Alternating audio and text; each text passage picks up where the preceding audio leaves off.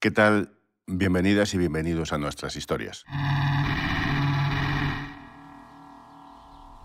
Estamos en el Mirador Teso de la Vega, una colina que permite ver todo Pino Franqueado, el pueblo y su paisaje. Hay mucha gente que viene aquí por hacerse fotos, que la verdad es que está muy chulo. A Pino Franqueado se le considera el primer pueblo de las Urdes, esa zona mítica de Extremadura en el norte de Cáceres. Aquí llegó hace 100 años el rey Alfonso XIII, atraído por el relato del médico Gregorio Marañón. Él le alertó de la pobreza, el aislamiento y el mal estado de salud de la población urdana.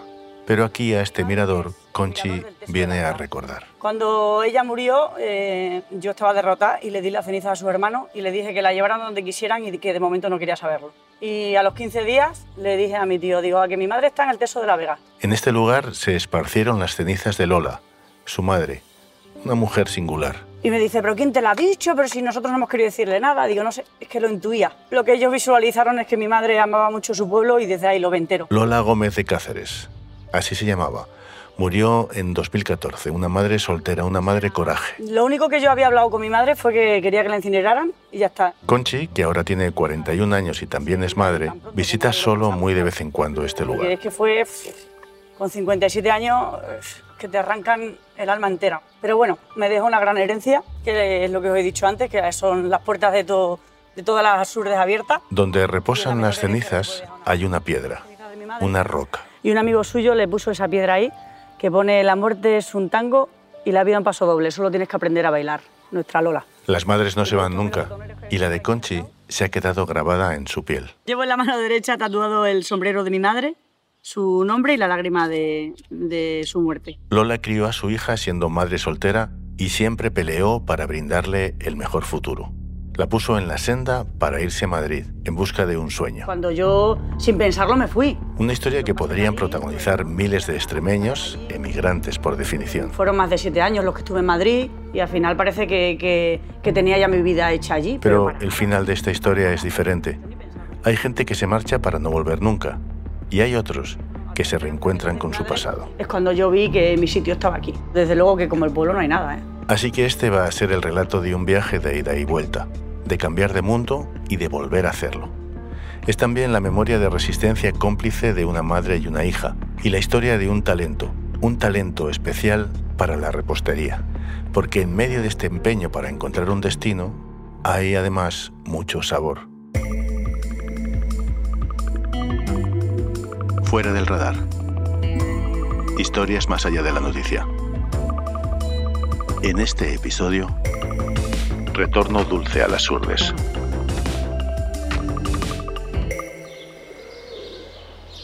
Vamos al pueblo.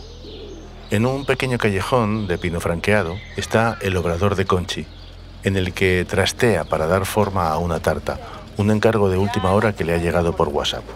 Me encantaba desde pequeña, me encantaba. Que curiosamente mi abuela nunca ha sido pastelera, siempre ha sido más bien cocinera. En la nevera pegadas con imanes, fotos de su madre. En el bar mi abuela lo que hacía eran muchas raciones e incluso la pastelería se le daba mal.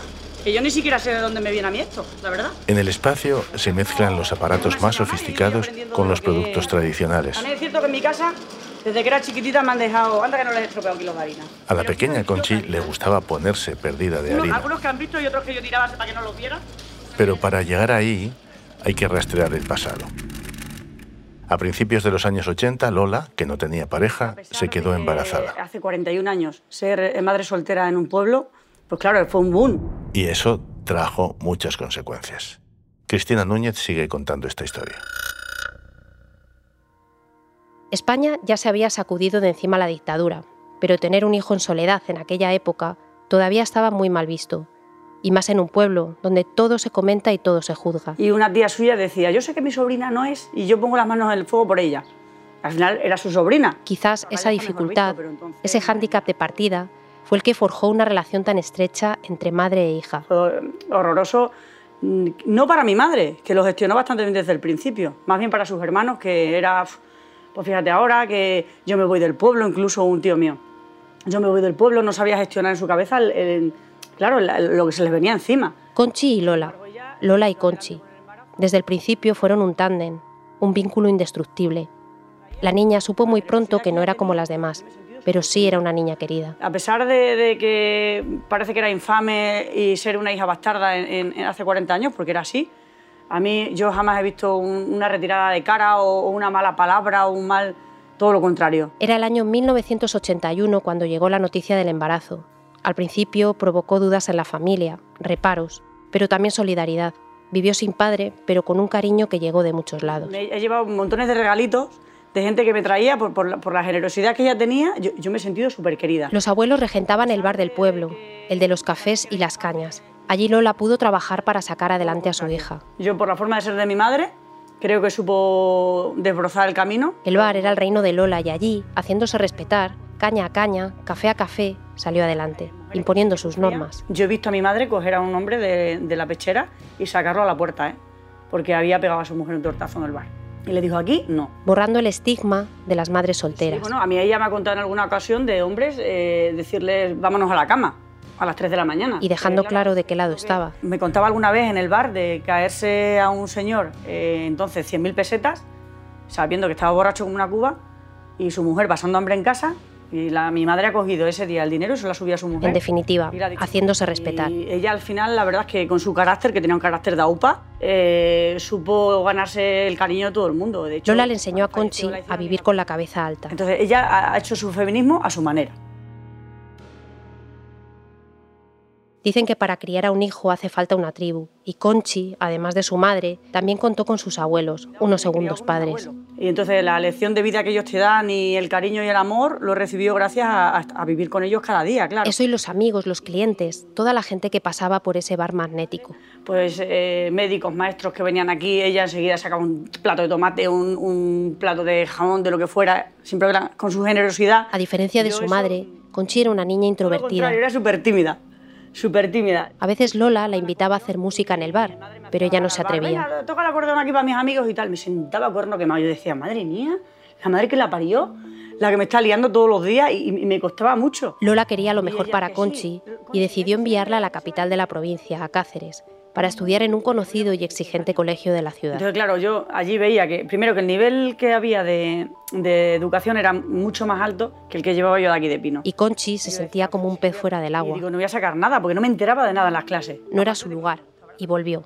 Un primer regreso. Cogí un saco de basura, lo metí todo y me vine en el autobús para acá. Cuando lo cuenta en casa. Y le dije, mamá, esto no es lo mío, a mí déjame aquí en Pino. Bueno, mi madre, un disgusto el disgusto de su vida. ¿eh? Llega el castigo. Y entonces me, castigó y me mandó a un restaurante de aquí de Pino a trabajar de cocina. Que terminó siendo un premio, un horizonte nuevo. Y como yo estaba tan contenta, pues dice, no he hecho nada. En lugar de un castigo le da una alegría. Porque más que una buena estudiante, en la joven Conchi se vislumbraba una mujer de acción y su madre lidiaba con las circunstancias. Pues llamó a la doña del hotel y le dijo, mándame a Conchi para arriba que no hay nada que hacer con ella. Veo que, claro, para que esté ahí abajo porque trabaje conmigo en el bar. Estaba claro que era imposible ya alejarla de un camino al que parecía que iba de cabeza, el de los fogones y el dulce. Los astros parecían alinearse. Entonces ella eh, se fue a una comunión a, Madrid del hijo de una amiga suya y allí estaba el mejor repostero de, España, como he dicho antes, David Taso. Taso es un maestro, uno de los artesanos más reconocidos. Y le dijo, pues a mí le gusta mucho la pastelería y tal, si pudiera venirse. Y dice, bueno, pues que venga y pruebe. De aquel viaje, Lola no le trajo a Conchi un recuerdo de Madrid, sino algo mejor, una oportunidad. Y me dijo, Conchi, ¿te vienes para acá? Para Madrid, que me han dicho que si quieres probar en, en la escuela de pastelería, primero te van a hacer una prueba y tal. Le digo, venga, sin pensármelo, eso, agarré la gallina y el casé y me fui para allá, para Madrid. Fue una apuesta. A los 18 años las cosas se deciden así. Madre mía, sin pensármelo, ¿eh? Y estuve 15 días allí y David dijo que valía mucho para eso y, me metió en su escuela. La verdad es que mm, fue maravilloso aquello, porque eso es lo que yo quiero con mi hija también, que se vaya afuera y que vea otro tipo de cosas.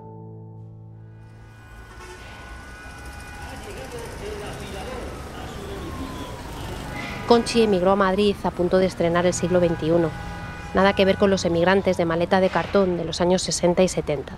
A pesar de ello, el viaje de las Urdes a Madrid costó lo suyo. No fue solo físico, también fue mental. Curioso cuando llegué a Madrid y, llegué a la escuela de, pastelería y nos pusieron ahí en unas gradas y nos presentamos todos. Y recuerdo que yo dije, soy Conchi, soy de Pino Franqueado, soy de las Urdes. Hicieron todos así, literal, ¿eh? Todos sus compañeros mirándola. Digo, ¿qué pasa? Que llevo un chandal night, que hablo normal, por favor. La gente todavía, que yo te estoy hablando hace 23 años que yo fui a Madrid, tenía la cosa de que en la Surde como que, que éramos, no sé, topos o no sé qué. Lo que todo el mundo conoce sobre las urdes se extendió como una mancha de aceite desde que Luis Buñuel filmara Tierra sin pan en el año 1933. Yo, eh, quizás lo de Buñuel, mm, no me pongo al negativo al 100%, fíjate, porque quizás, aunque fue a mal, nos hizo mucho bien, porque la gente habla de las urdes mucho por la película de Buñuel. La gente llega a este lugar con unas ideas preconcebidas y se van con otra imagen. Conchi lo observaba desde pequeña. Estando en el bar con mi madre trabajando y unos chicos de Madrid llaman a su madre de la cabina telefónica del bar y dicen, mamá, dice, por 100 pesetas nos ponen una cerveza y un pincho que te mueres. Los tontos somos nosotros que vivimos en Madrid. Y ahora Conchi también vivía en la gran ciudad, una que a veces agobia, pero de vez en cuando también acaricia. Luego, también casualidad, vecinos de aquí de, de, la plaza vivían también cerquita de allí. Entonces fue quizás muy fácil eh, estar allí, a pesar de que, literal, y no es broma, que tardé dos meses en meterme debajo del metro, porque es que me daba pánico. Si me llevaba alguien, bien, pero yo sola es que me daba, de verdad, es que tenía la gallina debajo del brazo que se me notaba, ¿eh? Ya te lo digo. En el ir y venir de Madrid al pueblo y del pueblo a Madrid surge el humor, casi la caricatura. Un día que vayas para tu tierra me tienes que traer chorizo. Digo, vale, yo lo que, lo que tú quieras. Su profesor de pastelería le encargaba productos. Me voy para Madrid con los 5 kilos de chorizo y los pongo en, en mis piernas y daba el, aire acondicionado del autobús caliente, o sea, la, calefacción. Mira, todo el autobús olía chorizo que te mueres. Yo, Diosito santo, trágame. Digo, no se nota que soy de pueblo, ¿sabes? No se nota. Y Madrid se abría con diversión, con trabajo, con aprendizaje. Empieza el nuevo siglo y una chica extremeña le iba sacando punta a su juventud. Hacía por allí horas en pastelería para ganarme así mi pequeño jornalillo, que eso mi madre no lo sabía. Ella, ella me daba su dinero pero yo aparte me hacía mis cositas para irme luego a las discotecas con, con los que estaban allí en el pueblo también. Conchi iba pegándose.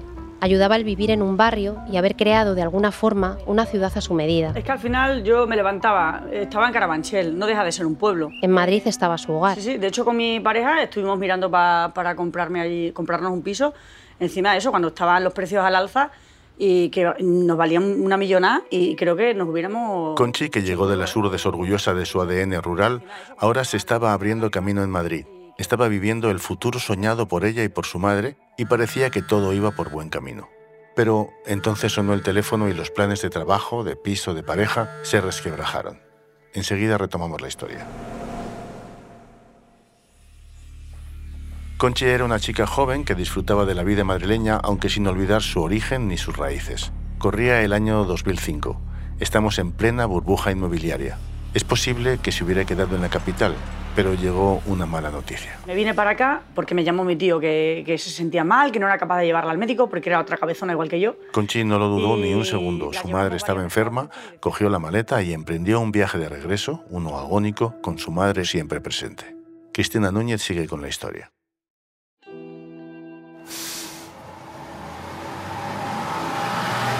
Cuando Conchi llega a Pino Franqueado, se encuentra a su madre postrada y llena de dolor. La llevamos varias veces a urgencias y decían que eran gases. Pero Lola y su familia sabían que era algo más. Y veíamos que es que se le notaba el tumor, se notaba la parte derecha. Mi madre estaba muy fuerte, pero había algo ahí, la tocaba y estaba... Fueron momentos difíciles, con muchos nervios. Y ya mi tío se enfadó ahí en el hospital. Dice, mira, o la quedáis aquí o montamos un campamento, pero esto no puede ser, que mi hermana se muere. Una punción en el abdomen sirvió para el diagnóstico.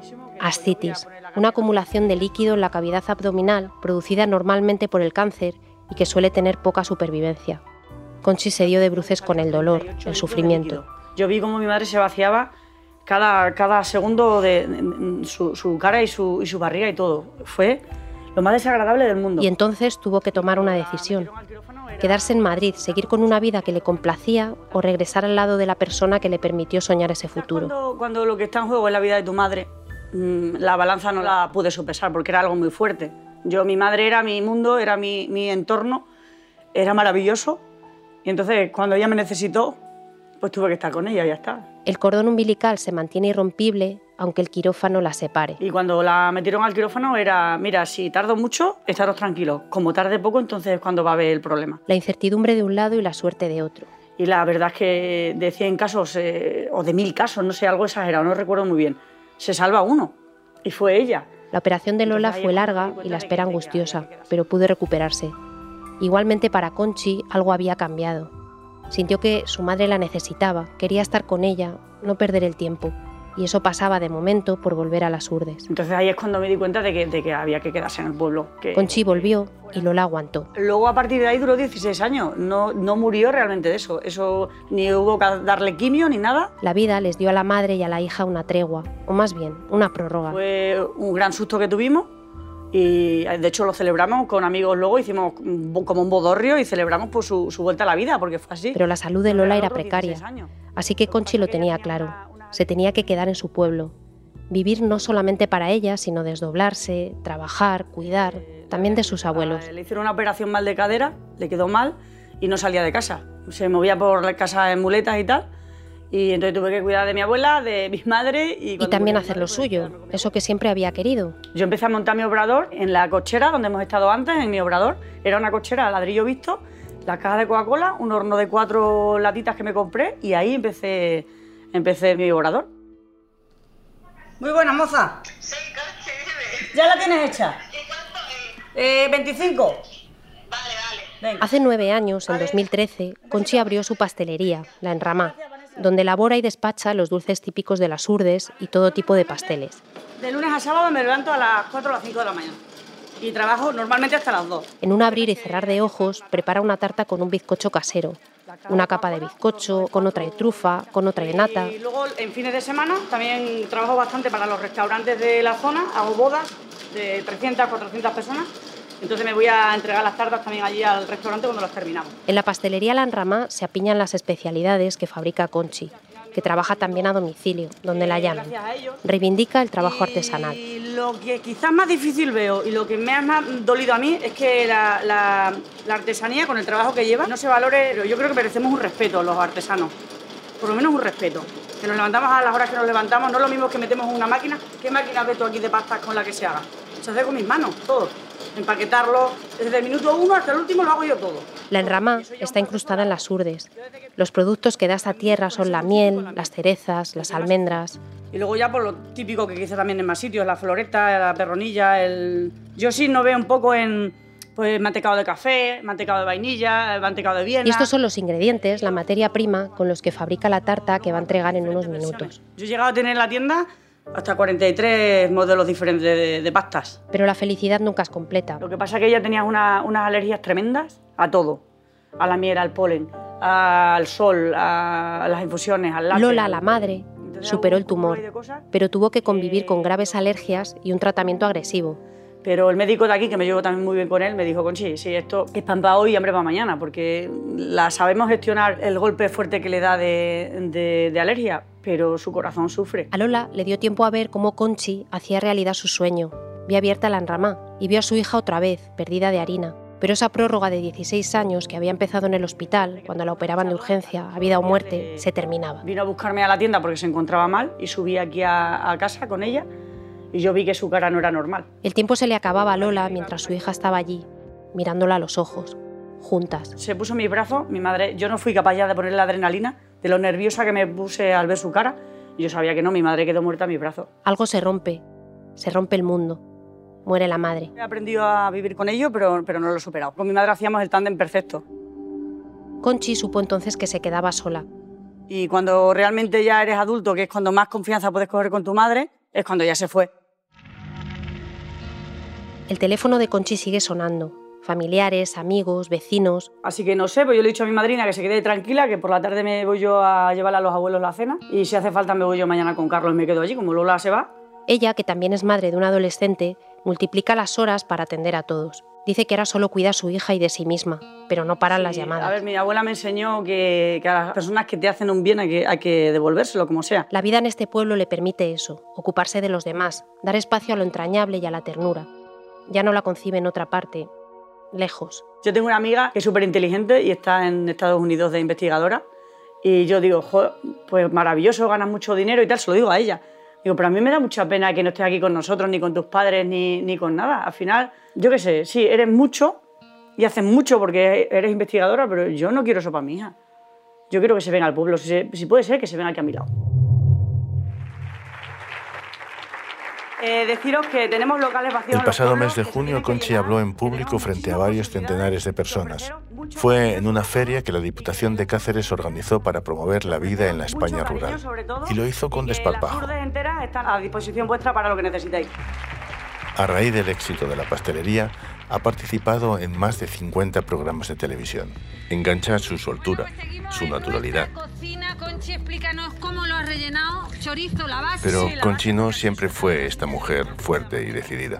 También sabe que sus mayores, su madre, sus abuelos, le han hecho ser quien es. Y entonces la lección de vida que ellos te dan y el cariño y el amor lo recibió gracias a, a, vivir con ellos cada día, claro. El éxito tiene en muchas ocasiones un tamaño abarcable y es compatible con el olor de lo cercano. Sí, me fui con 18, me, me vine aquí con 27 más o menos, me casé con, con 28 y tuve a mi hija con 29 y, y ya a partir de ahí pues, pues ha sido una vida en el pueblo maravillosa. Ella se pregunta cómo hubiera sido su vida de seguir en una gran ciudad.